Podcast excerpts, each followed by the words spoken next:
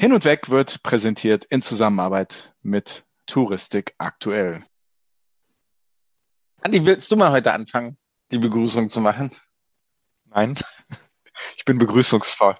Ah, liebe Andi, liebe Zuhörerinnen, liebe Zuhörer, ich begrüße euch ganz herzlich zu einer neuen Folge von Hin und Weg, dem Reisepodcast mit Sven Meyer und Andi Jans. Und die erste Frage geht heute an Andi Jans. Andi, dein Lieblingsgericht? Mein Lieblingsgericht. Alter, was ist das für eine Frage? mein Lieblingsgericht. Was fragst du mich als nächstes? Meine Lieblingsfarbe? Vielleicht. Mein Lieblingstier? Mein Lieblingsgericht. Wir machen heute eine Kochsendung. Kochsendungen sind im Trend, also machen wir auch eine Kochsendung. Und dann kann man ja direkt mal mit einer Essensfrage ne, anfangen. Ich beantworte die mal ganz saisonal. Schnitzel mit Spargel. Ganz politisch unkorrekt, unvegan, unvegetarisch. Schnitzel mit Spargel. Na, und dann die Frage, ne, Bratkartoffeln oder, oder Salzkartoffeln? Nein, Bratkartoffeln. Eigentlich ja zu kräftig für einen Spargel, ne? bereue es jetzt schon, diese Frage so beantwortet zu haben. Und ich weiß auch gar nicht, meinst du, das interessiert einen einzigen Hörer, eine einzige Hörerin? Nee, deswegen lass uns schnell das, das Thema wechseln. okay. Andi, weißt du, worauf ich warte? Worauf wartest du? Nicht auf die Frage von dir, was mein Lieblingsgericht ist, denn da hätte ich eine lange Liste. Nein, ähm, auf den europäischen Impfpass. Wann kommt der? Warum dauert das wieder so lange? Ich will reisen, ich will raus, ich will die Welt entdecken. Ich könnte doch, ich bin einmal geimpft, werde bald zweimal geimpft sein und dann könnte ich raus. Ich warte auf diesen europäischen Impfpass. Willst du mich politisch provozieren? Nee, nein, das, das ist doch einfach nur, komm hier, Stammtischgerede, du. okay, 17. Juni, Sven. Am 17. Juni hast du deinen europäischen Impfpass. Ja, wie kriege ich den dann? Weißt du das schon? Andi. Per, per Post? Oh, oh per Post, ja. per, per, Fax in Deutschland. Per Telex. Genau. ein Telex-Code, mit dem du dann zu dem Postamt gehen kannst und dort kannst du ihn dann äh, beantragen. Dann kriegst du ein Formular bei der Deutschen Post. Sven, ich weiß es nicht, ich habe keine Ahnung und ganz ehrlich, ich glaube, Juni ist nicht realistisch. Ja, ist nicht mehr so lang, ne? Also, aber hoffen wir, dass es irgendwie vor den Sommerferien, mit den Sommerferien noch funktioniert. Ja, kürzestes Stammtischgespräch ever. Ne? Weil, weil wir uns auch gar nicht treffen dürfen am Stammtisch. Ist ja verboten noch. Schon sind wir wieder auf Kuschelkurs. Sehr schön. Genau, genau. Aber ich muss aber noch mal eine Sache loswerden, äh, wenn wir hier schon Stammtisch machen.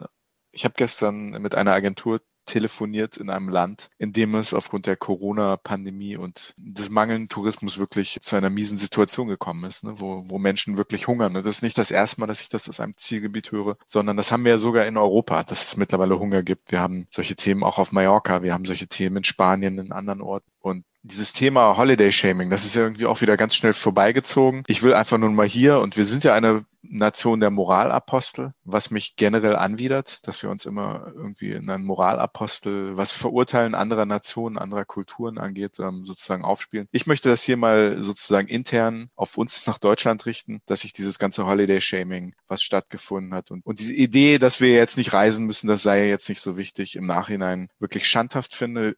Ich nehme jetzt auch mal ein ganz komisches Wort den Mund, aber ich finde das widerlich, was da gemacht wurde. Einfach weil du dich durch das Nicht-Reisen ganz viel Elend auf der Welt entstanden ist. Und ich finde, damit werden wir uns beschäftigen müssen. Ich hoffe, dass sich die Medien damit ein bisschen beschäftigen werden. Damit will ich nicht sagen, dass wir alle hätten reisen sollen, rücksichtslos, ähm, als ob nichts gewesen wäre. Aber es ist sehr wichtig, dass wir beleuchten, was dadurch entstanden ist. Und dieses Holiday-Shaming und die Idee, dass das ja alles nicht so wichtig sei, dass man jetzt reist, dass man jetzt zurückstecken muss, das ist wirklich eine Sache, die ich schandhaft finde. Das war mein moralapostolisches Stammtischgeschwätz zum Donnerstag. Damit bin ich auch durch. Aber das wollte ich einmal loswerden, weil ich immer wieder diese Geschichten höre, dass die Leute im wahrsten Sinne des Wortes nichts zu fressen haben, weil die Touristen ausbleiben und Hunger haben und Kinder hungrig ins Bett gehen und Elend entsteht und dadurch wieder mehr Krankheit entsteht und so weiter und so fort. Wir haben es oft thematisiert, wir haben es wir öfters mal angesprochen in, in den Folgen. Ich gebe dir darauf hingewiesen, ist, ist sicherlich ein Problem. Ich will jetzt da nicht zu, zu schnell drüber hinweggehen, ne? aber ist, prinzipiell sind wir uns ja einig. Ich freue mich, dass Reisen bald wieder möglich sind. Ich freue mich für die Destinationen, die auf Touristen angewiesen sind, dass wir bald wieder reisen, dass wir auch bald wieder in diese Länder reisen, wenn wir den Impfpass haben. Unter anderem, unter anderem. Ja. Und es fühlt sich fast ein bisschen falsch an, jetzt auch dann die Einleitung zu unserem heutigen Thema zu machen, denn es geht ja um das Thema Essen, Kulinarik. Es ist aber auch so ein bisschen Ironie des Ganzen, dass Kulinarik und, und Essen am Ende des Tages so ein wichtiger Bestandteil des Reisens sind und wie wir die Welt auch erleben, halt über alle fünf Sinne und unser Geschmackssinn ist ein ganz wichtiger Teil des Reisens. Ne? Was wir essen, was wir trinken und wie wir die Welt auch riechen teilweise. Ne? Wo, wonach suchst du denn dein, deine Urlaubsdestination aus, Andi?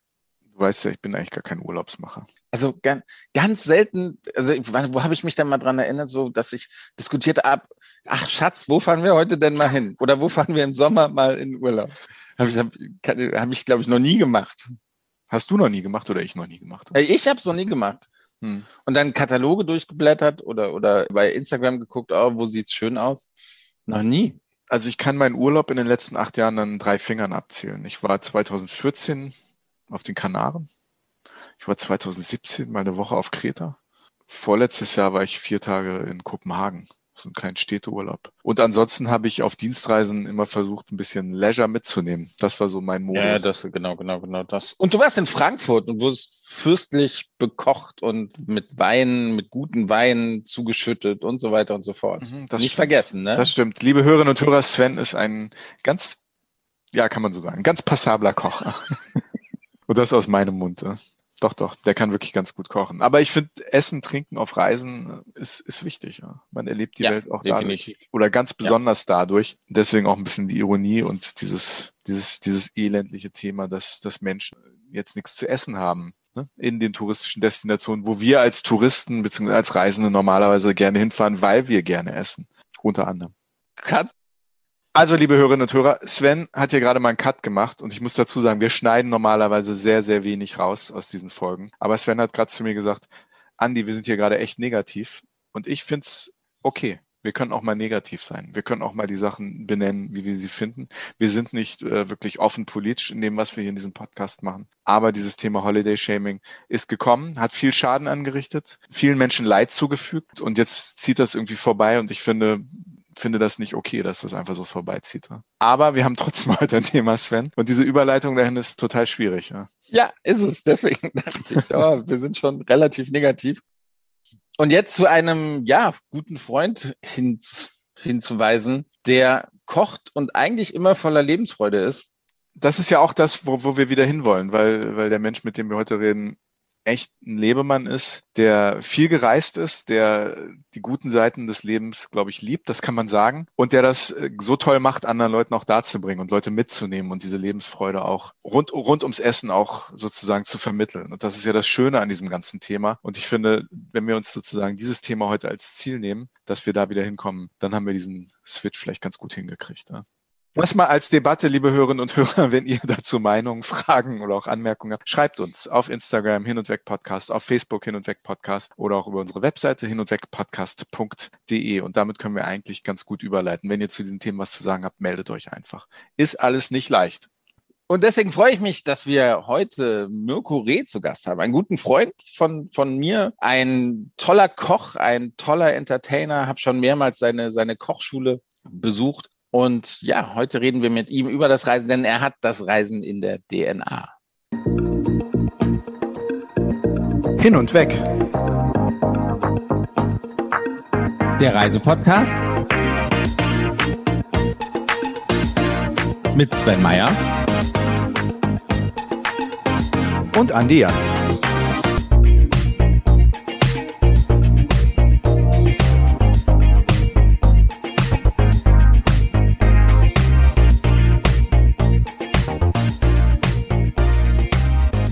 Fernsehkoch und Autor von mittlerweile über 36 Buchtiteln. Davon sind zehn in den Bestsellerlisten gelandet, unter anderem Handkiss Deluxe 1 und 2, wie auch sein Buch Israel kulinarische Reise mit Mirko Reh. Obendrein ist er Kochlehrer, Entertainer und vor allem ein kulinarischer Weltenbummler.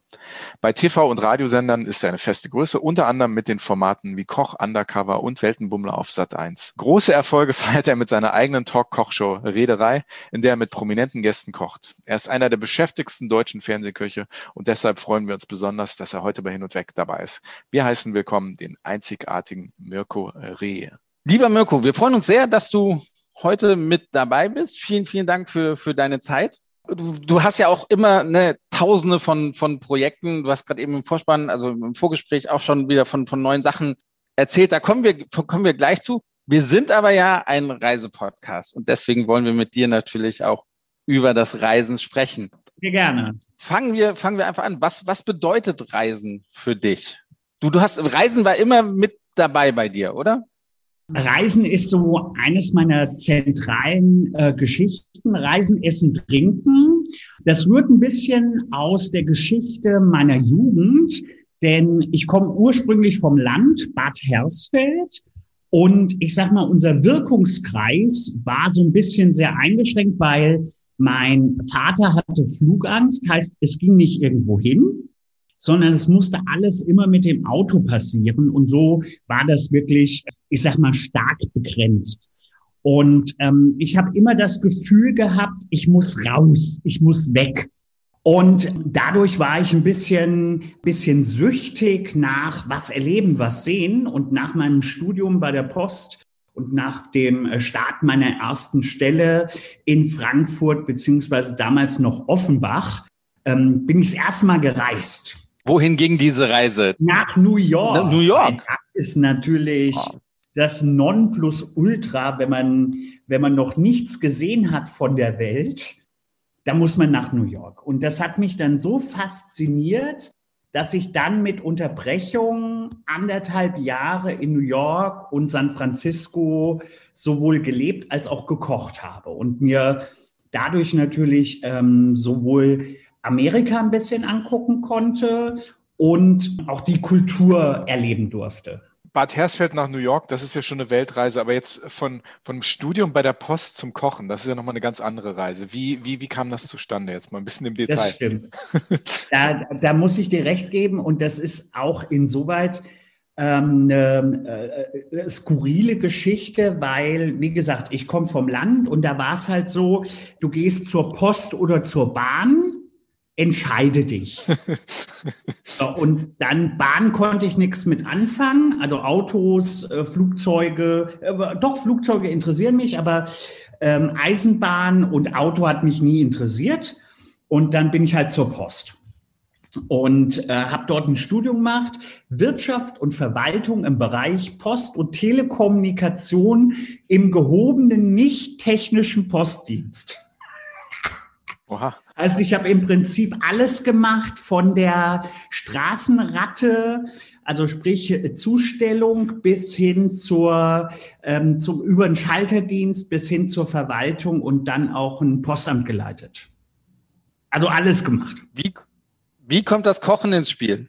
Das Kochen kommt ins Spiel. Meine Eltern haben mir mit 14 Jahren auf den Tisch gelegt, jetzt bist du alt genug und jetzt könntest du ja mal was zum Haushalt dazu tun und kannst ja Zettelchen austragen gehen oder Kellnern gehen oder irgend sowas. Und ich habe dann, ähm, wie es heute ja auch in meinem Leben ist, wenn ich was mache, mache ich immer alles und nicht nur eins. Und dann war ich Mittwochs und Samstag Zettelchen austragen. Und Freitag, Samstag, Sonntag habe ich dann äh, Tabletts geschleppt. Und von dem Tablett schleppen, mein Chef war ziemlich von mir überzeugt, wollte sich auch mit, wollte mich auch mit seiner Tochter verheiraten. Kleiner Scherz. Also für ihn war das dann äh, irgendwann, äh, hat er es auch begriffen sozusagen. Und es fehlte jemand in der Küche und mein Küchenchef, ähm, der Markus Schneider, sagte dann zu mir, du, bist immer rührig, komm mal in die Küche, ich glaube, das passt ganz gut. Und so bin ich mit knapp 15 Jahren in die Küche gekommen und bin im Prinzip auch nie wieder raus aus der Küche, weil das hat mir gefallen, zu kreieren, ähm, äh, ähm, Mini Napoleon Komplex im Sinne von, du stehst da vorne, kannst die ganze Küche beherrschen und das fand ich schon ziemlich, ziemlich cool. Das war aber noch vor der Post. Das heißt, das. Vor der Post. Da war ich 14, 15, 16, 17. Okay. Ja, also ganz früh bin ich dort gestartet. Und, und diese Kochkünste haben dann ausgereicht, um deine Reisen nach Amerika zu, zu finanzieren? Das Lustige war, ich wollte ja eigentlich nur ähm, New York kennenlernen. dass ich dann ähm, durch Zufall mit ähm, verschiedenen Leuten zusammengekommen bin. Das war alles gar nicht geplant. Ich wollte auch gar nicht in New York bleiben. Gut, jetzt haben wir etabliert, du warst bei der Post, du hast dich nach Amerika gekocht sozusagen. Ähm, viele Leute kennen dich aus dem Fernsehen, aber du hast auch ähm, ein Restaurant gehabt und machst jetzt Kochschule. Genau. Wie ist es dir denn jetzt gegangen im letzten Jahr, wo im Endeffekt vieles davon gar nicht so möglich war? Ja, es ist ja leider immer noch vieles nicht möglich und geplant ist ja jetzt, dass die Außengastronomie aufmacht. Das nutzt mir natürlich nichts, weil kann jetzt meine Bude jetzt nicht von innen nach draußen legen. Das ist ein bisschen kompliziert. Ähm, ich sage mal so, ich habe im letzten Jahr fünf Monate offen gehabt. Das war's. Und bisher dieses Jahr noch gar nicht. Hätte ich nicht so viele Projekte, wäre die Bude schon längst zu. Mhm. Also das ist finanziell Horrorshow. Und zweiter Punkt, wenn du ähm, Gewinn gemacht hast in dem Jahr, und das habe ich nun mal, ähm, stehen dir auch die Hilfen nicht zur Verfügung. Mhm. Heißt, wir haben die Hilfen bekommen, die liegen aber auf einem separaten Konto. Und wir wissen auch schon, oder mein Steuerberater weiß auch schon, dass wir das alles wieder zurückbezahlen müssen. Kein leichtes Jahr. Wie, wie sieht es denn aus mit Fernsehen? Da, da bist du ja ganz lange sehr rege gewesen. Ähm, hat sich da ein bisschen was getan bei dir? Ja, das ähm, ist dem geschuldet, dass ich ja mit Chroma-Messer ähm, ja auch, ich sag mal, noch eine Vollzeitstelle dazu bekommen habe. Und dadurch habe ich das ein bisschen reduziert ähm, plus natürlich Corona. Normalerweise mache ich ja 50 Sendungen im Jahr und ich habe jetzt 2020 vielleicht 20 gemacht. Das war's. Ja, und dieses Jahr habe ich jetzt, glaube wir haben jetzt aufgezeichnet, ich glaube, wir haben 16, 12, 16 Sachen jetzt fürs Fernsehen gemacht. Und was hast du genau gemacht fürs Fernsehen? Wir haben jetzt gerade gedreht vor 14 Tagen Koch Undercover, zwei neue Folgen für meine Sendung, wo ich Restaurants teste. Wir haben für meine Internetshow Reederei zwei Folgen produziert. Ich habe ein paar Sachen für einen hessischen Rundfunk gemacht. Ähm, jetzt bereite ich gerade eine Geschichte für einen Kurzfilm vor. Äh, wo es auch ums Kochen geht. Ähm, da bin ich mit drinne in einer kleinen Rolle. Ist für den Bayerischen Rundfunk, aber auch ich bin auch Produzent bei der Produktion. Ja, das war's eigentlich schon. Also dieses Jahr war noch nicht so viel und ich bin nicht böse drum, wobei ich das auch schon ein bisschen vermisse, weil Fernsehen ist schon immer spannend. Ja, ja, ja. Und plus natürlich meine Shopping-Sendungen, die kommen auch noch dazu. bin ja auch äh, regelmäßig im Shopping, in Shopping-Kanälen. Also man merkt, langweilig wird dir auf, auf jeden Fall nicht. Nein. Ähm, aber dann jetzt mal ganz ehrlich, wann war dein letzter Urlaub? Wie bitte? Hattest, wann war.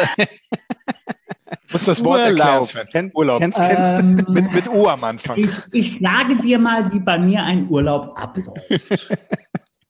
mit Buch zwei Wochen auf der Liege, oder? So stelle ich mir nicht vor. Nein. Nur ein Beispiel, nur ein Beispiel. Und so ist es fast überall. Ich bin, ähm, ich habe mal einen Urlaub geplant, sieben Tage östliches Mittelmeer auf einem Kreuzfahrter. Ich checke ein, nette Crew, hallo, willkommen, Herr Reh, willkommen an Bord, bla bla bla. So. Zimmer bezogen, ausgeladen, dann habe ich gedacht, ach, es ist ja schon elf, kannst ja mal an die Bar gehen, Rooftop Bar, kannst ja mal so einen kleinen Begrüßungsschluck zu dir nehmen.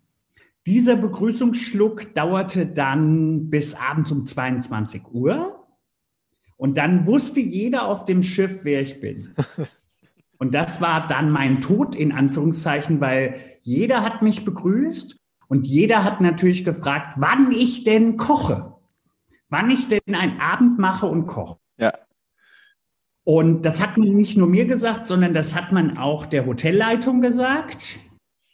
Ähm, dann habe ich vom Kapitän eine Einladung bekommen auf ähm, nach in die, ähm, wie heißt das, oben in die Kanzel. Mhm. Und dann hat er mich gefragt, sagte, es wäre doch toll, wenn Sie in unserem Spezialitätenrestaurant so einen Abend gestalten.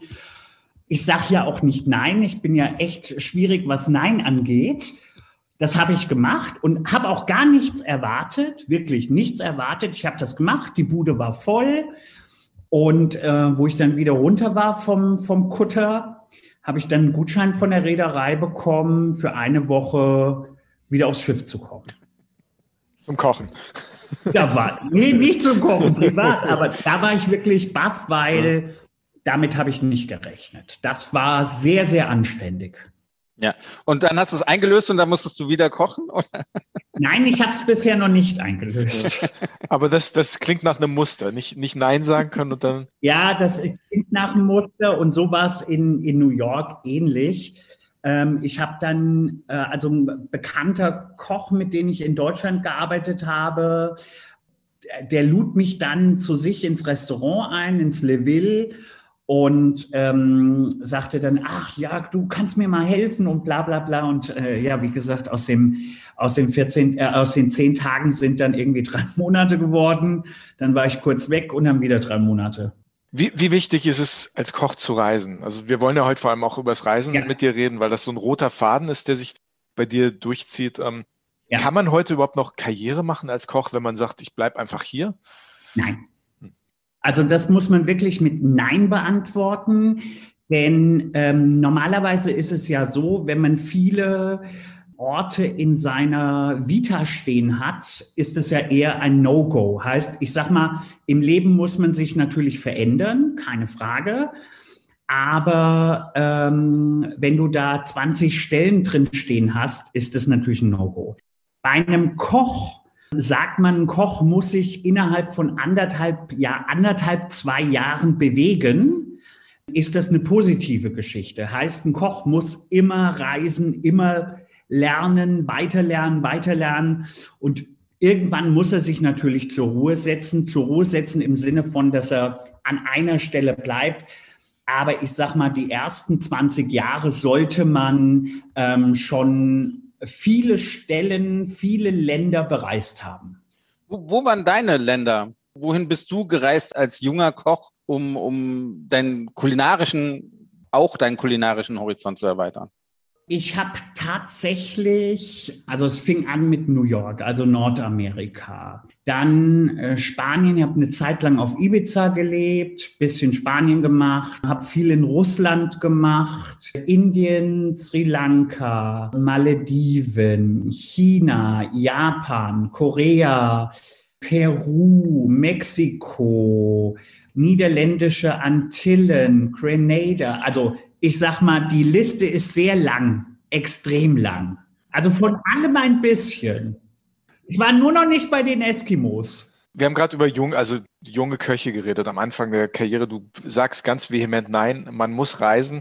Was würdest du den jungen Köchen jetzt noch raten? Also wir kommen jetzt irgendwie so ein bisschen, also zumindest ist das Licht am Ende des Tunnels ein bisschen sichtbar, was diese Krise, die Pandemie ja. angeht. Aber das ist ja vor allem für die Gastronomie eine unglaublich schwierige Zeit gewesen. Das hast du auch schon Absolut. erwähnt. Was würdest du denn jungen Köchen jetzt raten? Und du bist ja auch schon eine Weile im Geschäft, was das angeht. Neben, neben dem Reisen? Äh, mit meinen 29 habe ich schon 30 Jahre Erfahrung. Jung angefangen. Ähm, also wichtig ist erstmal, dass die Basis stimmt. Also man muss wirklich ein, ein gutes Haus haben, wo man ausgebildet wird. Man sollte einen guten bis sehr guten Abschluss haben. Und man sollte sich auch alles, was man gelernt hat, wo man sich darauf spezialisiert hat, sollte man sich auch schriftlich geben lassen. Und zweiter Punkt, diese Dinge dann übersetzen lassen ins Englische und beglaubigen lassen. Also Schritt eins. Schritt zwei, wenn man wirklich reisen will, eine gute Mappe, ob per PDF oder per Hardcopy, eine gute Mappe zusammenstellen und dann wirklich verschicken oder per PDF verschicken. Deutsche, Schweizer und österreichische Köche werden aufgrund ihrer dreijährigen oder dreieinhalbjährigen mit Zusatzausbildung sehr gerne genommen und die bekommen auch im Ausland unglaublich viel Geld. Mhm. Aber du musst halt schon gut bis sehr gut sein. Also so Mittelding ist da auch K.O.-Thema. Wenn ich jetzt ein, ein junger Koch wäre und würde sagen, ah, ich, ich will so den nächsten Trend nicht verpassen, vielleicht auch in, in Deutschland oder in Europa, äh, wohin, wohin würdest du mich dann oder wo würdest du empfehlen, wo ich hingehe, um, um mich ausbilden zu lassen? Ist das, ist das Asien, was ja dann auch wieder, ne, auch da gibt es wieder japanische Küche, koreanische Küche, thailändische Küche ist wieder ganz was anderes. Oder, oder Nahe Osten, äh, Amerika, wo, was würdest du mir raten? Die Ausbildung auf jeden Fall Deutschland, Österreich, Schweiz, Basis. Mhm. Und um, ich sag mal, um die Trends mitzubekommen, ist auf jeden Fall Kalifornien ganz wichtig. Mhm. Da muss man auf jeden Fall mal reingeschnuppert haben, weil Kalifornien ist so, ich sag mal so, was die Trends der Küche angeht, sehr maßgeblich heiß. Da kommen die Bagels her, da kommt der Rap her, da kommt Sushi, so wie wir es heute kennen, her und viele, viele Dinge. London ist ein Hotspot, was Kulinarik angeht. Mittlerweile Dubai ist ein Hotspot äh, Singapur, Shanghai, Hongkong, Sydney. Alles wunderschöne Städte, wo ich sofort Alles hinfahren würde. Städte, alle scheiße teuer, aber da werden äh, Trends gemacht. Mhm. Du bist vielen ja bekannt auch von deinen Auftritten bei Sat 1, bei Kabel 1. Du hast quasi die ganze Welt bereist, auch mit dem Fernsehen als, als Koch. Wie bereitest du dich auf solche Auftritte vor? Also gerade wenn man die Küche vor Ort noch nicht kennt, wie reicht das einfach ein bisschen vorher zu lesen oder, oder, oder wie machst du das? Ich sag mal so, ich lerne vor, also ich bekomme ein Skript von der Sendung, beziehungsweise was die Redaktion geplant hat. Das äh, studiere ich eingehend, um halt auch auf Situationen reagieren zu können. Das ist sehr viel Vorarbeit. Heißt, für einen Vier-Tage-Dreh brauche ich ungefähr zwei Wochen, bis ich mir das in die Hirse gekloppt habe. Aber was das Essen angeht, informiere ich mich, wenn ich was kenne, gar nicht. Weil, ich sage mal, eine gesunde Naivität um etwas neu zu erleben, finde ich ganz, ganz spannend. Und die Emotionen kannst du nicht spielen. Und deswegen gibt es so Situationen, die, ähm, die einfach frisch auf dich wirken müssen. Und äh, das sind dann schöne Emotionen, die man äh, nicht proben kann und die man auch nicht, ähm, ich sag mal, schauspielerisch darstellen kann. Aber es sind ja sicher nicht immer nur schöne Situationen. Ne? Also du probierst ja auch Sachen, die dir, ne, du hast. Ja. Es gibt den bewegenden Oktopus, wo du Nein gesagt hast, oder? Ich habe es letztendlich dann doch probiert. Also im Fernsehen habe ich es nicht probiert, aber ich wollte unbedingt, ähm, unbedingt das, also ich sag mal so, das hat mich erstmal abgeschreckt, dieser Oktopus in, in Südkorea. Und dann habe ich es doch probiert, weil ich wollte es unbedingt probieren. Aber das war jetzt auch nicht, wo ich gesagt habe, wow. Also es war kein, war kein Highlight für mich, weil ähm, der war halt auch nicht gewürzt, sondern es war einfach nur Kaugummi. Es war ein lebendiger Oktopus, den ihr da sozusagen, ja. Aber ähm, dazu gibt es eine schöne Geschichte im ähm, im, ach Gott, wie heißt denn das größte Hotel in der arabischen Welt? Palace. At Atlantis? Nein, nicht Atlantis. Ach, wie heißt es denn mit den Goldkuppeln? Palace, Palace, Palace. Emirates Palace gibt's? Emirates Palace, genau, ja. ist nicht das größte.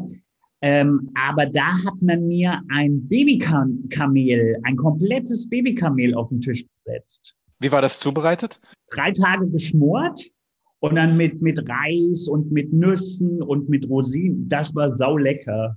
Das war wirklich sau lecker. Wo fängt man da an zu essen? also bei den Höckern, Hüfte? Nein, Höcker, Höcker ist sehr knorpelig. Hüfte. Ja. Hüfte haben wir vertilgt. Mit, mit wie vielen Leuten isst man an so einem Kamel? Also, das war ja nur für uns gemacht, fürs Fernsehen. Und da hat, haben dann, hat dann die ganze Crew von gegessen. Und du würdest es wieder bestellen? Wenn es auf der Karte nichts gäbe, was mich antörnt, ja. Mhm. Okay. Ich finde so Sachen schon außergewöhnlich spannend. Und meine Freunde, wenn die mit mir essen gehen, bestellen schon nichts mehr zum Essen, weil sie genau wissen, dass ich nicht nur eine Speise bestelle, sondern dass der Tisch immer voll ist, weil ich mich A nicht entscheiden kann und B, ich bin so ein Picker. Weißt du, ich probiere da, ich probiere ja, da, ja. ich probiere da. Und die bestellen sich alle schon nichts mehr, weil sie wissen, das reicht äh, dreimal für alle. In, in welches Land würdest du jetzt, ne, Pandemie mal äh, ist, ist vorbei, wir, wir jubeln alle, du darfst reisen, in welches Land reist du als erstes, um dann halt wieder in einem Restaurant dort zu sitzen und verschiedene Sachen dir rauszupicken mit deinen Freunden? Extrem gute Frage. Das hört Sven nicht oft. ja, das, das denke ich mir. Boah, das ist echt schwierig. Also ich habe eben bei den, bei den, äh, wo Geschmack gemacht wird, wo Trends gemacht wird, äh, fällt mir noch ein Tel Aviv. Das habe ich eben vergessen. Das gehört natürlich auch noch unbedingt dazu. Ähm, boah, echt schwierig. Also Tel Aviv würde dazugehören, wo ich sage, da will ich unbedingt schnell wieder hin. San Francisco gehört dazu, weil ähm, wir hängen ja in Europa mit den Trends vom Food immer circa anderthalb Jahre nach. Heißt, da müsste ich auch hin. Aber ganz kurz mal zu San Francisco. Also amerikanisches Essen ist für uns Burger. Horrorshow. Ja, genau. Also ne, es ja. ist Fast Food. Was, was reizt sich an San Francisco? Was, was gibt's da? Na, San Francisco ähm, ist zwar in Amerika, aber dort, ähm, dort sind so viele internationale Köche, die halt wirklich fummeln, ausprobieren und Sachen entwickeln. Also von daher gehört San Francisco, London, London auch auf der Liste sofort wieder hin, ähm, weil da irgend, weil da ganz viel passiert. Oslo mittlerweile auch. Also du kannst, ich denke mal, in jedem Land eins, zwei Städte finden, die Trends gestalten. Und jetzt noch eine, eine kurze Frage. Welches Land hat deine kulinarische Handschrift denn am meisten geprägt? Also ich sag mal schon, ich bin schon so ein bisschen mediterran eingestellt, mhm. was die Sachen angeht. Aber ich äh, lasse auch so viele Dinge dann trotzdem mit einfließen. Also äh, gerade was auch Asien angeht, was die Würzungen angeht, was die Pasten angeht. Also ich mache ganz viele Sachen, auch deutsche Gerichte, wo ich dann äh, ähm, zum Beispiel auch aus, aus Korea äh, äh, äh, Gochujang mit drin habe, das ist so eine Boden-Chili-Paste. Mhm. Oder wo ich aus dem Orient äh, Rachel Hanut verwende, auch bei deutschen Sachen oder italienischen Sachen. Also ich werfe sehr gerne und sehr oft viele Dinge zusammen, die eigentlich so nicht zusammengehören. Und so ist auch Gewürzguru entstanden, weil die Leute zu mir gesagt haben, ja, jetzt habe ich ja das Tütchen, jetzt habe ich ja das Gewürz, weiß aber gar nicht, was ich damit noch machen soll, weil es ja nur für dieses Gericht ist. Und das hat mich immer gestört. Und so ist Gewürzguru entstanden, dass den Leuten heute, wenn ich ein Gewürz entwickle oder ein Gewürz mitbringe, was ich dann auf meine Art interpretiere, dass den Leuten immer ganz viel an die Hand gebe, dass sie mit dem Gewürz noch viele andere Dinge machen können. Kannst du noch ein Beispiel geben? Also für bestimmte Gewürze, die man noch anders einsetzen kann? Ähm, ja, zum Beispiel ähm, habe ich gestern gerade fertig geschrieben. Ich habe ein Gewürz gemacht für Kebab. Mhm. Und aber Kebab nicht wie wir das hier in Deutschland kennen, so, sondern wie ähm, das ja der der Ursprung liegt äh, zwar in der arabischen Welt, aber so wie wir es kennen, kommt ja der Döner von Kreuzberg. Aber dieses Kebab, dieses Kebab gibt's ja im gesamten Orient. Ob das nun, ob das nun in äh, Israel beheimatet ist, da gibt es Dr., wie heißt der Dr. Ach, Sven, weißt du das? Also hier in Hamburg gibt's Dr. Döner, hier bei uns in die Ecke. Dr. Döner, aber in, in Israel, in Jaffa, in Jaffa gibt es einen ganz berühmten, ach, wie heißt denn der ich Doktor? ähm, äh, Shashuka. Nee, Dr. Sch nee, nee, aber der, der, macht, der macht keinen. Kein der macht, der macht, nee, nee, m -m, fällt mir nicht ein, aber ich mache es halt traditionell und die Leute gucken mich dann immer an und sagen, was, Kebab? Und dann sage ich, ja, aber nicht hier Döner-Kebab, sondern äh, dieser Kreuzberg-Döner ist ja das, was wir in Deutschland an Döner kennen. Und das ist dann für die arabische Welt immer etwas verstörend, denn dieses Gericht ist ja ein tolles Gericht, aber das ist schon ein bisschen stark reduziert. Und ähm, gerade wenn man dieses Gewürz verwendet, ähm, das kann man natürlich nicht nur für das Fleisch verwenden, sondern man kann es für eine Tomatensauce verwenden oder für einen Quark oder für ein würziges Brot oder Brotfladen oder als Aufstrich mit einer Butter. Und so gebe ich den Leuten immer Sachen an die Hand mit meinen Gewürzen, damit sie halt einen Mehrwert auch davon haben. Also du hast ja schon erzählt, wenn du reist, wenn du in Anführungsstrichen Urlaub machst, ist es unglaublich schwer für dich abzuschalten und nicht zu arbeiten. Du rutscht da irgendwie immer mit rein. Das klingt jetzt aber auch so, wenn du unterwegs bist und isst, dass in deinem Kopf immer so eine Spur mitläuft, die sozusagen aufzeichnet, was könnte man hieraus machen, was ist das Gewürz, was kann ich da mitnehmen. Ist das nicht unglaublich anstrengend? Ja, das ist es, aber es ist schön anstrengend.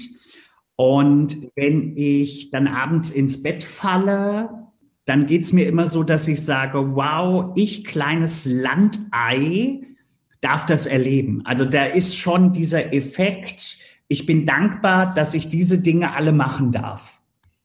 Das ist für mich äh, so, ich sag mal so, der Glücksmoment. Der Glücksmoment, diese Dinge tun zu dürfen. Und nicht mehr bei der Post in Bad Hersfeld zu sein. Ne? So schön das da wahrscheinlich ist, ne? Oder in Frankfurt, genau. Oder naja. naja.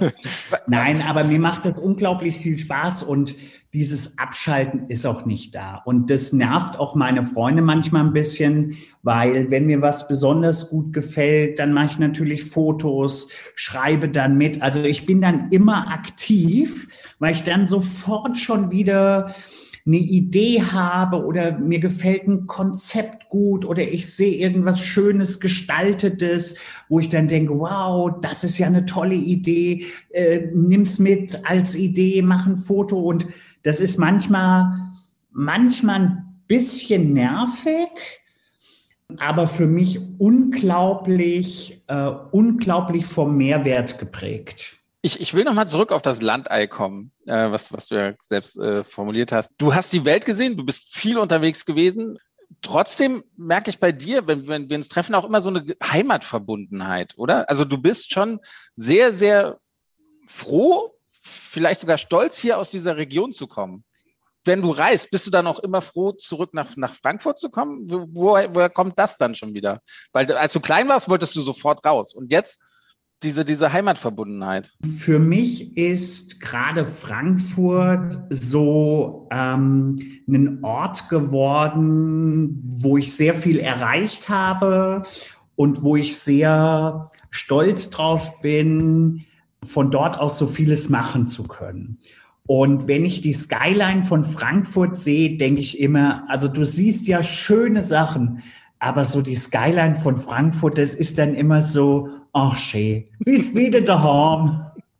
Ich kenne das, ich kenne das. Ist schon toll, mir macht es, ich bin wirklich sehr gerne unterwegs, aber ich freue mich halt auch wirklich, wenn ich, wenn ich wieder in Frankfurt bin, meine Leute sehe. Das ist schon wirklich was, was ganz Schönes. Und jetzt die letzten knapp äh, anderthalb Jahre mit Carola, ähm, dazu gibt's auch eine lustige Geschichte, erzähle ich gleich. Ähm, man sieht so viele Leute nicht und ähm, ich vermisse das schon. Ähm, ich habe vor zwei Jahren ein bisschen angefangen, meine äh, Veranstaltungen, ähm, wo ich hingehe, etwas zu reduzieren, weil es einfach zu viel geworden ist. Und irgendwie vermisst man das jetzt dann doch, weil es einfach gar nicht mehr da ist. Mhm. Und von daher, äh, nächste Woche bin ich wieder in Frankfurt. Da freue ich mich auch wirklich sehr drauf. Habe viele Termine dann natürlich. Und ja, ich freue mich einfach wieder, meine Gang zu sehen, sozusagen. Du redest von Carola, du meinst Corona, ne? Natürlich. Da steckt eine Geschichte du, hinter, sagst du. Da steckt natürlich eine Geschichte dahinter. Und zwar habe ich meine Oma besucht Und da kam gerade so die Nummer mit Corona auf und dann sagte sie dann so im breitesten Dialekt, Ei Bub, habt ihr danach die Carola in Frankfurt? und damit meinte sie natürlich Corona. Und seitdem sage ich äh, sehr oft Carola. Sehr schön, sehr schön. Äh, du hast gerade Frankfurt erwähnt, Frankfurt als Heimat. Du kannst aber auch in Frankfurt, glaube ich, eine gute kulinarische Weltreise machen. Ne? Also Frankfurt ist sehr international. Ähm, Gibt es da Tipps, die du, die du abgeben würdest? Also jetzt nicht für bestimmte Restaurants, aber für bestimmte Küchen, die in Frankfurt ganz besonders vertreten sind? Ne? Absolut. Also Frankfurt äh, wird sehr oft unterschätzt sowohl was die ähm, Zwischenmenschlichkeit der Leute angeht, das ist äh, so ein Punkt, als auch das, was man in Frankfurt alles erleben kann. Was denkst du, wie viele Nationen in Berlin Essen anbieten? Tipp mal. Tipp mal 100 oder weiß nicht. Nicht schlecht. Hm. Es sind etwas über 130. Boah. 130 Nationen kannst du in Berlin Essen probieren.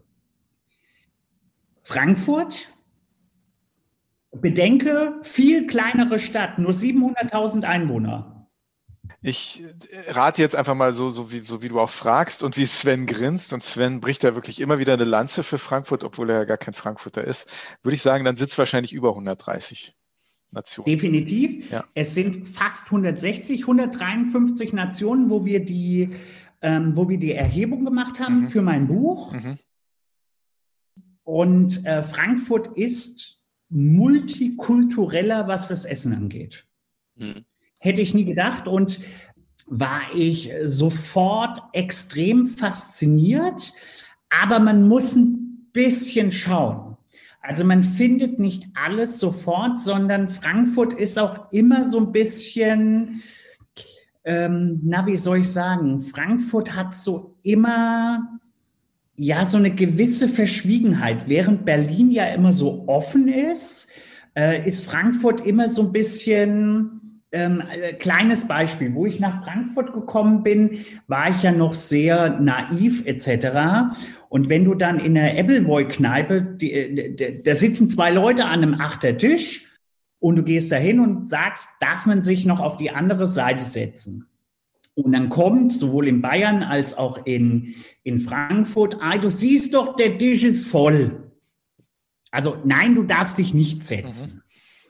Mhm. Und äh, wenn man da nicht die passenden, die passenden Worte hat, dann setzt du dich da nicht hin. So. Aber wenn du da kontern kannst, und das muss man halt in Frankfurt ein bisschen lernen, dann hast du sehr schnell, bist du sehr schnell auch mit Leuten im Gespräch. Und Frankfurt ist ja eine typische Zuziehstadt, heißt so richtige Frankfurter, ich weiß nicht, wie viel es davon noch wirklich gibt, aber ich sag mal, die meisten Leute, die ich kenne, kommen von irgendwoher und nicht aus Frankfurt. Wie so ein Sven, ne? Ja, ja. Dein Lieblingsessen in Frankfurt? Grüne Soße? Handkäse. Handkäse, ja, ja. Ich liebe Handkäse, auch wenn viele sagen, ach Gott, dieser Stinker etc. Äh, wenn man den richtig macht und wenn man sich mit der Geschichte ein bisschen beschäftigt, das habe ich ja mittlerweile mit drei Büchern gemacht, Handkäse Deluxe 1 bis 3, dann kann man da unglaublich viele coole Sachen mitmachen. Aber man muss sich auch mit solchen, mit solchen Dingen ein wenig beschäftigen. Ja, er ist wirklich viel, also sehr vielseitig, vielseitiger als man so, als man, als Andi wahrscheinlich ja. so denkt. Für ihn ist es einfach nur Käse mit Zwiebeln. Ja, ich, nee, ich finde das, also Handkäse ist schon was, ist schon was Feines, ist schon was Feines. Aber auch grüne Soße natürlich, also wenn ich, ich war, ja, letzt, war letzte Woche in Frankfurt, ich verlasse Frankfurt nicht mehr ohne, ohne dass ich irgendwie mindestens einen Pfund, meist sogar ein Kilo grüne Soße wieder mitnehme. Aber frisch, ne? nicht, nicht, nicht aus dem Supermarkt, sondern halt so Nein, richtig, nein, nein, ne? frisch, ja. Und äh, das nächste Mal wird der Sven für dich, für mich grüne Soße machen. Ne? Ich habe es einmal probiert, das, ich bin gnadenlos gescheitert. Ja. Na, dann müsst ihr einfach mal zu mir kommen und dann mache ich euch mal einen Frankfurter Schnitzel mit Grießlos und schöne Kartoffelchen dazu. Sehr schön, sehr schön. Das gut. Ich bringe den Wein mit. Mach mal. Sehr gerne. Aber da habe ich auch Ansprüche. Ja. ich weiß, ich weiß.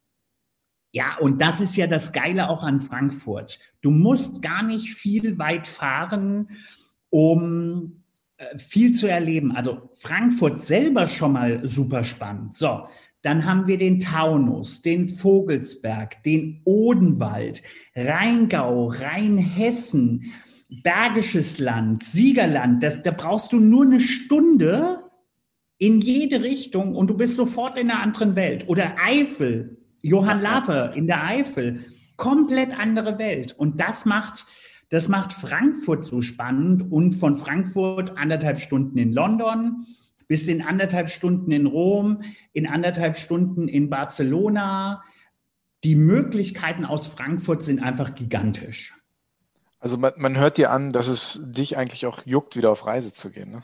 Sofort. Ja. Sobald ich meine zweite Impfung habe, hält es mich nicht mehr. Und ich habe auch schon Termine in London und Israel. Müssen wir gucken, wie sich das entwickelt. Aber das steht noch auf dem Plan und USA natürlich auch.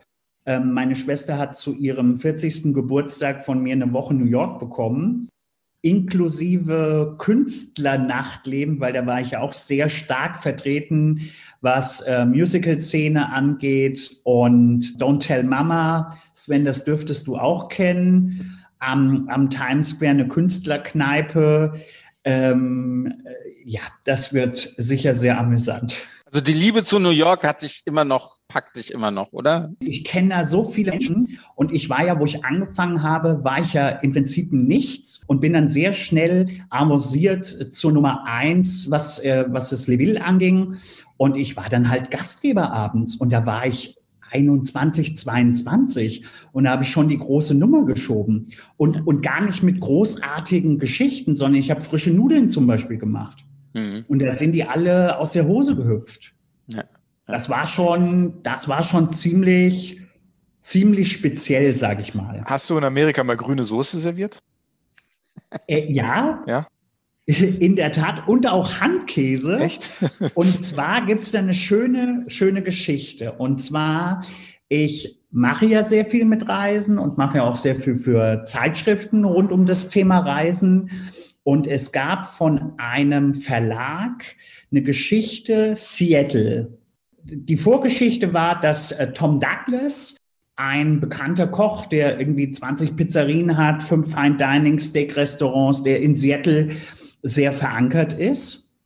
Und äh, der war eines Abends bei mir im Laden und sagte dann, ja, wenn ich dich schon besuche, dann musst du mich auch besuchen. So, dann haben wir das eine Zeitschrift angeboten und die fanden das toll, denn der Tom Douglas macht jedes Jahr so eine kulinarische Woche mit ähm, Teilnehmern, ähnlich wie bei uns mit den Kochkursen.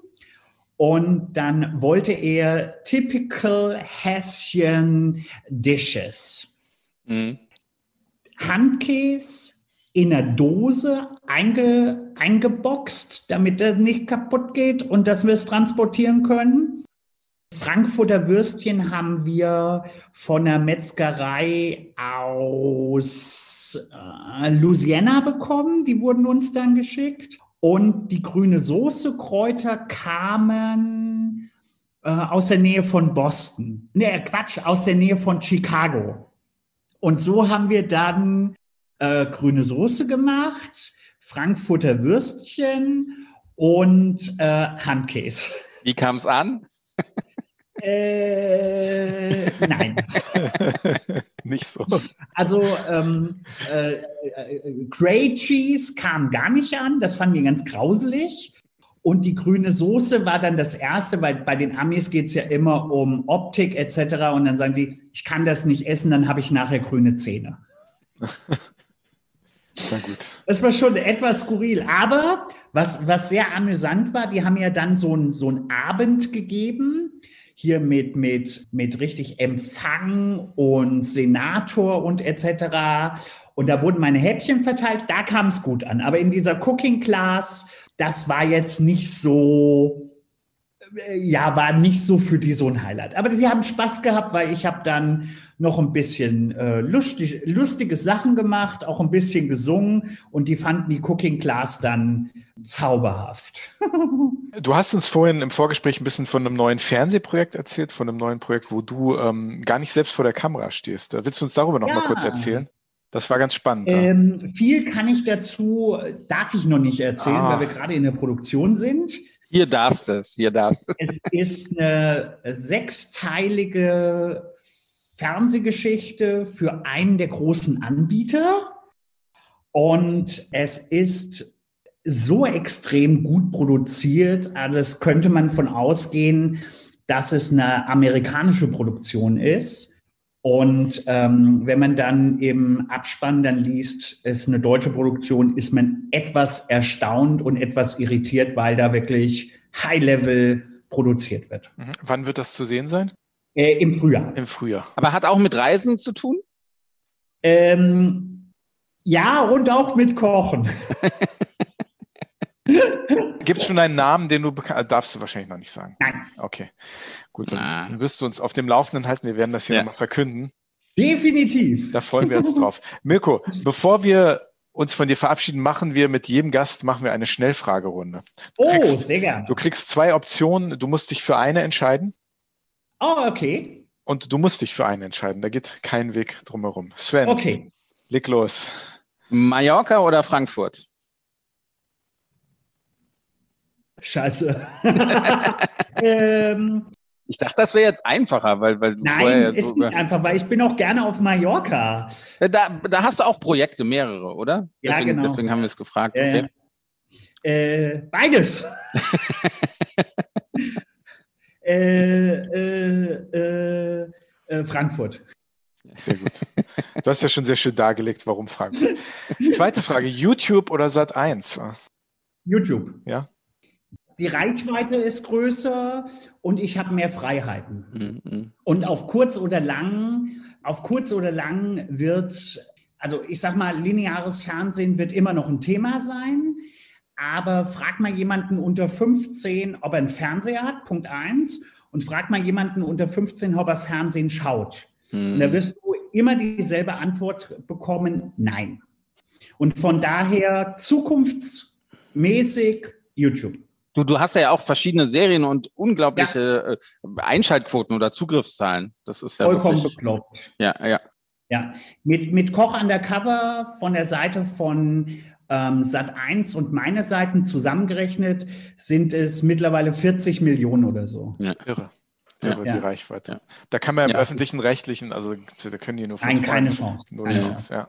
Und, und vor allem, was bei YouTube oder überhaupt bei diesen ganzen Portalen noch der Knaller ist, je nachdem, wie dein Schauverhalten ist, ähm, hast du wirklich von einem Zehnjährigen oder Zehnjährigen bis hin zur 70, 80-Jährigen oder 80-Jährigen hast du alles dabei.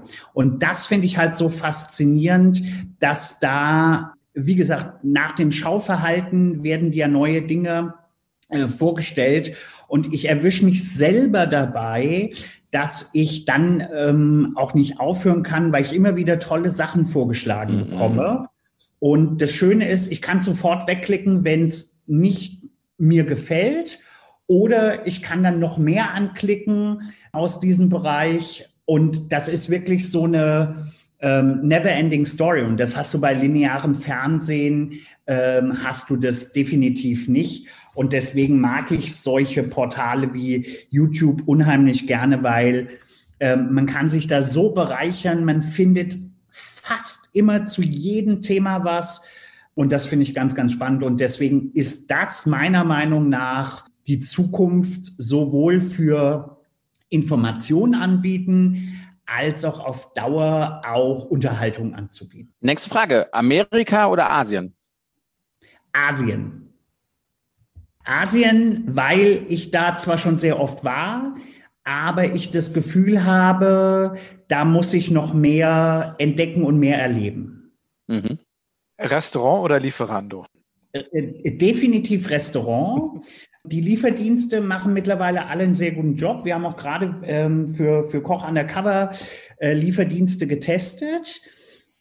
Aber das Erlebnis im Restaurant, das fehlt mir. Weil zu Hause habe ich zwar auch ein schönes Erlebnis und mache es mir schön und mache es mir gemütlich, aber ähm, ähm, Menschen treffen, ähm, unerwartete Dinge erleben, äh, neue Weine erleben, neue ähm, Rezepte erleben, äh, ins Gespräch kommen mit, mit dem Koch, mit den Leuten vor Ort. Ich bin ja wirklich sehr kommunikativ und ich ähm, bin auch sehr schnell mit den Leuten im Restaurant, äh, wenn ich mich wohlfühle, auch sehr schnell warm. Und da passieren immer mehr Dinge, wie man plant.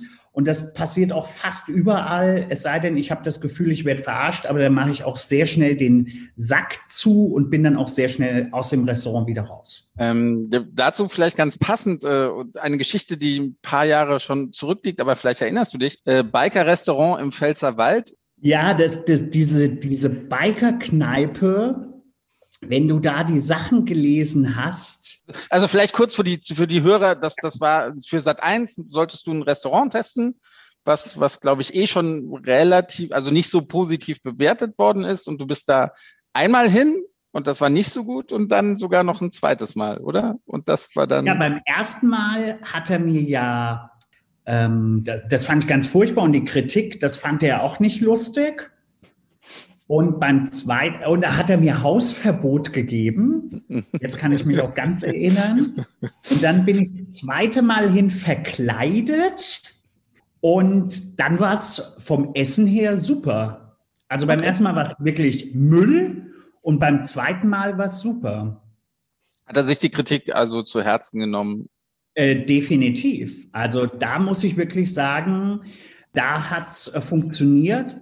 Aber, und das ist das Traurige, das Traurige, die wenigsten nehmen sich sowas zu Herzen.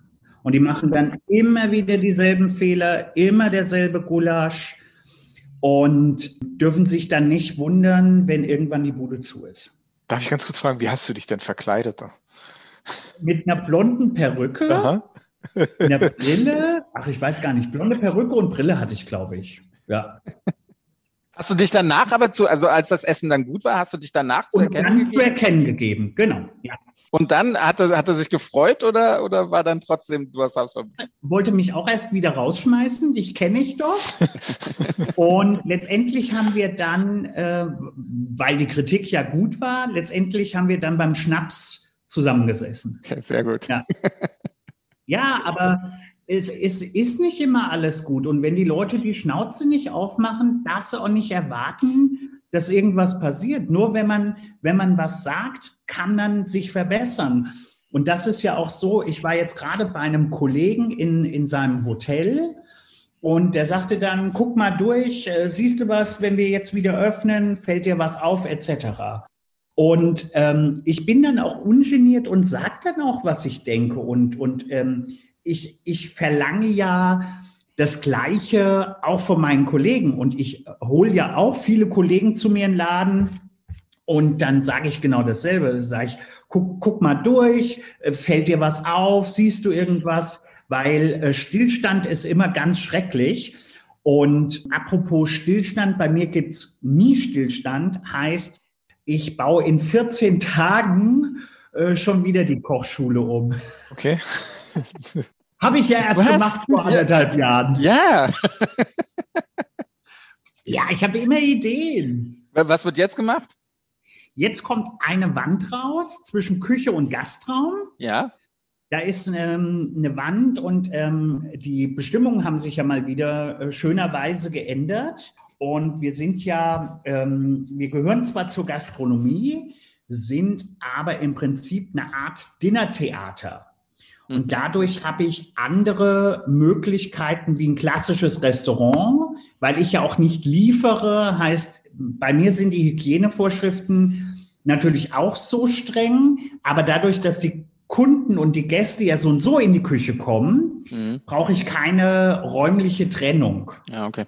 Mhm. Und die räumliche Trennung hat immer so ein bisschen Distanz gebracht was mir eigentlich nicht gefällt, sondern wenn die Leute zu mir kommen, sollen die sofort runterkommen, Spaß haben und dann sind Wände immer kontraproduktiv. Mhm, und deswegen kommt die Wand weg, bisschen andere Raumaufteilung. Und ähm, zweiter Vorteil von, von der Wand weg, die Leute sitzen dann nicht mehr eng in der Küche bei den Aufzeichnungen, sondern wir drehen im Prinzip das Fernsehstudio mhm. und die mhm. Leute können an ihrem Platz sitzen bleiben. Okay. Mhm. Ja, also wieder eine Verbesserung. Spannend, spannend. Sehr praktisch. Nächste Frage. Wir sind noch in der Schnellfragerunde. Ja, man merkt, schnell, mit mir wird Schnellfragerunde sehr schnell, sehr lang. Sehr schnell, sehr lang. Apfelwein oder Riesling aus dem Rheingau? Riesling aus dem Rheingau. Ich liebe zwar Apfelwein, aber habe ich die Möglichkeit, einen schönen, knackigen, frischen Riesling ähm, zu genießen, dann definitiv ja. Denn Riesling hat sich in den letzten Jahren, in den letzten 20 Jahren so schön äh, verbessert, ist von, von sauren äh, Wasser heute zum, zum Highlight geworden. Und wenn man überlegt, dass ähm, weltweit der deutsche Riesling so unglaublich gefragt ist, dann kann man da schon sehr stolz sein. Und ich unterstütze, und das ist ein kleiner Break zu dem, was ich ja sonst mache. Normalerweise sage ich ja immer, ich hole die Welt in meine Küche, aber bei Weinen bin ich ein bisschen komisch. Und zwar ähm, hatte ich früher wirklich sehr bunt die Weine, also wirklich aus allen Ländern. Und mittlerweile mache ich nur noch Highlights aus den Ländern und fördere Rheinhessen und Rheingau und da habe ich mittlerweile 80, 20, also 20 Prozent ausländische Weine und nur und 80 Prozent mittlerweile äh, deutsche Weine, vorwiegend Rheingau und Riesling. Äh, Rheingau und Rheinhessen. Der Sven sagt ja immer, dass, dass die besten Rieslinge wirklich aus dem Rheingau kommen. Das würdest du auch sagen, oder? Ja. Definitiv, ja. ja. Ich freue mich schon wieder so auf den Sommer, wenn man wieder Richtung Rheingau fahren kann und dann wirklich von Gutshof zu Gutshof und du probierst und dann nimmst du da halt ein bisschen was mit und das Wetter ist schön und du kannst draußen sitzen und äh, trinkst wirklich ein, ein schönes Glas Riesling, genießt die Aussicht, äh, kommst mit Leuten ins Gespräch. Einfach wunder, wunderschön. Habe ich sehr vermisst im letzten Sommer oder im, im, im Herbst. Diese, diese schönen Straußenwirtschaften, ja. das ist schon, ich sag mal, ein besonderes Kulturgut, was es auch nur so in Deutschland gibt. Natürlich kannst du in Italien, in Frankreich auf dem Weingut fahren, eine Probe machen, schön zusammensitzen. Aber dieses Konzentrierte, dass du wirklich in einem Ort von morgens bis abends wirklich Tür an Tür, Winzer an Winzer, das ist schon einmalig und vor allem jeder hat ja, auch wenn jeder einen Riesling macht, aber jeder Riesling schmeckt komplett anders. Mhm. Und das ist so schön, weil das Rheinhessen und Rheingau die Böden ja so extrem unterschiedlich sind. Oder ob der Riesling oben ist oder unten im Tal ist, der schmeckt schon wieder komplett anders. Oder ob der nun auf der Seite ist oder oben Mönchsgewand oder unten in Hochheim im Tal ist. Also diese, diese extreme, extreme Vielfalt, das ist schon außergewöhnlich. Camping oder Fünf-Sterne-Hotel? Fünf-Sterne-Hotel. ähm, Camping, Horror, meine Kindheit. Ich fand das immer grauenvoll, ähm, mit einer Matratze äh, auf einem Rasen zu schlafen, in diesem stinkenden Zelt Du hast diesen Geruch nicht wegbekommen. Irgendwas ist über dich drüber gekrabbelt. Grauenvoll. Von daher immer fünf Sterne. Da, da, sprichst du mit den Richtigen. Wir sind auch, also Sven und ich, äh, Camping. Äh, Eine Campingfreunde. Meinen letzten Campingurlaub habe ich abgebrochen. Ah, oh, uh, okay. Aber eine Kleinigkeit würde ich, äh, ich sag mal, eine Kleinigkeit würde ich dann doch hinterher schieben, wenn es ein Tiny House wäre auf einem Campingplatz. Mhm. Da würde ich es mir überlegen, weil ich bin ein äh, großer Fan von Tiny Häusern und da, das würde ich mir überlegen. Tiny House, ein neuer Trend. Ja. Gibt es in Amerika mittlerweile schon seit zehn Jahren. Und jetzt fangen wir gerade in Deutschland so ein bisschen mhm. damit an. Mhm. Immerhin, immerhin. Alleine kochen oder kochen mit Gästen? Ich glaube, die Frage erübrigt sich. Immer mit Gästen. Ja. Ich koche nie alleine mhm. Und ich habe zu Hause auch gar keine Küche. Oh. ich kann nur, ich kann nur bei mir im Laden kochen und auch hier im Laden nur kochen. Und zu Hause gibt's entweder kalte Küche und in Frankfurt muss ich nicht kalte Küche, weil ich habe so viele Kumpels, Kollegen, Gastronome, dass ich immer was Warmes kriege.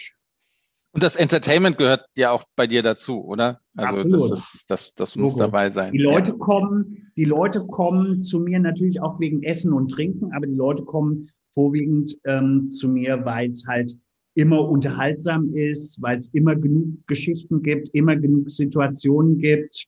Ähm, natürlich erkläre ich auch gerne die Kochsachen. Ja, bei mir ist halt zu den anderen Kochschulen äh, schon eine komplett andere Welt. Also ohne, dass ich mich jetzt loben will, aber ähm, es ist schon was Besonderes. Und jetzt durch Corona im letzten Jahr, wo wir ja eine Zeit lang offen hatten, haben wir massiv ja die äh, Teilnehmerzahl reduzieren müssen. Und ich durfte nur mit 14 Gästen kochen. Heißt, mit mir waren wir 15 im Laden statt 25, 30, 40, 50. Und ich fand es so toll, dass dieses ähm, noch mehr zusammenrücken, ähm, noch mehr an den Leuten dran, fand ich so toll, dass ich das Konzept auch nicht mehr ändern werde. Heißt, die normalen Veranstaltungen werden nur noch mit 14 Teilnehmern stattfinden. Ja, okay. Firmen-Events etc., die kann ich bis 60 Leute oder bis 74 als Party, aber ähm, der normale Kochkurs 14 Leute Schluss. Ja. Zur allerletzten Frage in der Schnellfragerunde. Hin oder weg? Heimaturlaub oder Fernreise? Weg. Definitiv. Also ich mag mein Land, ich mag meine Region, aber das kenne ich gut. Ich bin viel gereist in Deutschland, aber ich habe noch so viel aufzuarbeiten. Das, was ich mir alles angucken will. Ich habe auf meiner Landkarte ähm, Mirko-Landkarte noch sehr viele weiße Flecken. Wo können unsere Hörer und Hörer dich denn jetzt sehen? Kannst du uns noch mal kurz deinen YouTube-Kanal benennen? Das ist Mirko Reh auf YouTube, so heißt der Kanal. Ne? Genau, Mirko Reh auf YouTube. Dann bin ich natürlich auf Facebook, auf Instagram. Ähm, da bin ich dann auch zu finden. Deine Kochschule hat die www. Mirko-reh.com. Ganz einfach zu finden. Genau. Sehr schön. Wir bedanken uns sehr bei Mirko Reh. Er ist Kochlehrer, TV-Koch, Buchautor, Entertainer, Fernsehproduzent, aber vor allem auch Weltenbummler. Hat sehr viel Spaß gemacht. Danke fürs Mitmachen. Sehr ja. gerne. Und ich freue mich dann auf das Schnitzel mit grüner Soße, wenn ich mal wieder in Frankfurt bin. Das machen wir. Und der Sven hat mich jetzt so animiert, dass ich, dass ich mir gerade gesagt habe, Ach, ich glaube, ich hol mal aus meinem Keller ich Schlicksche Riesling. Sehr schön. Sehr schön. Vielen lieben Dank, Mirko Rehe. Ja, und liebe Hörerinnen und Hörer, wenn es euch gefallen hat oder wenn es euch auch nicht gefallen hat, egal was ihr uns sagen möchtet, ihr dürft uns wie immer schreiben auf Hin und Weg Podcast, auf Instagram, Facebook Hin und Weg Podcast oder auch über unsere Webseite hin und weg podcast.de. Da gibt es ein Formular, was Sven innerhalb von 24 Stunden beantworten wird. Ne, Sven? Garantiert. Garantiert. Qualitätsversprechen. Genau. Und läuft. Ja, und wir würden uns natürlich sehr freuen, wenn ihr nächste Woche wieder dabei seid bei einer neuen Folge von Hin und Weg der Reisepodcast mit Sven Meyer und unserem Drei-Sterne-Koch Andi Hans. ja, genau, ganz genau. Wir haben ja nicht gesagt, was für Sterne. Ne? Sehr schön. Lieben Dank, okay. Mirko. Danke dir, Mirko. Herzlichen Dank. Macht's gut.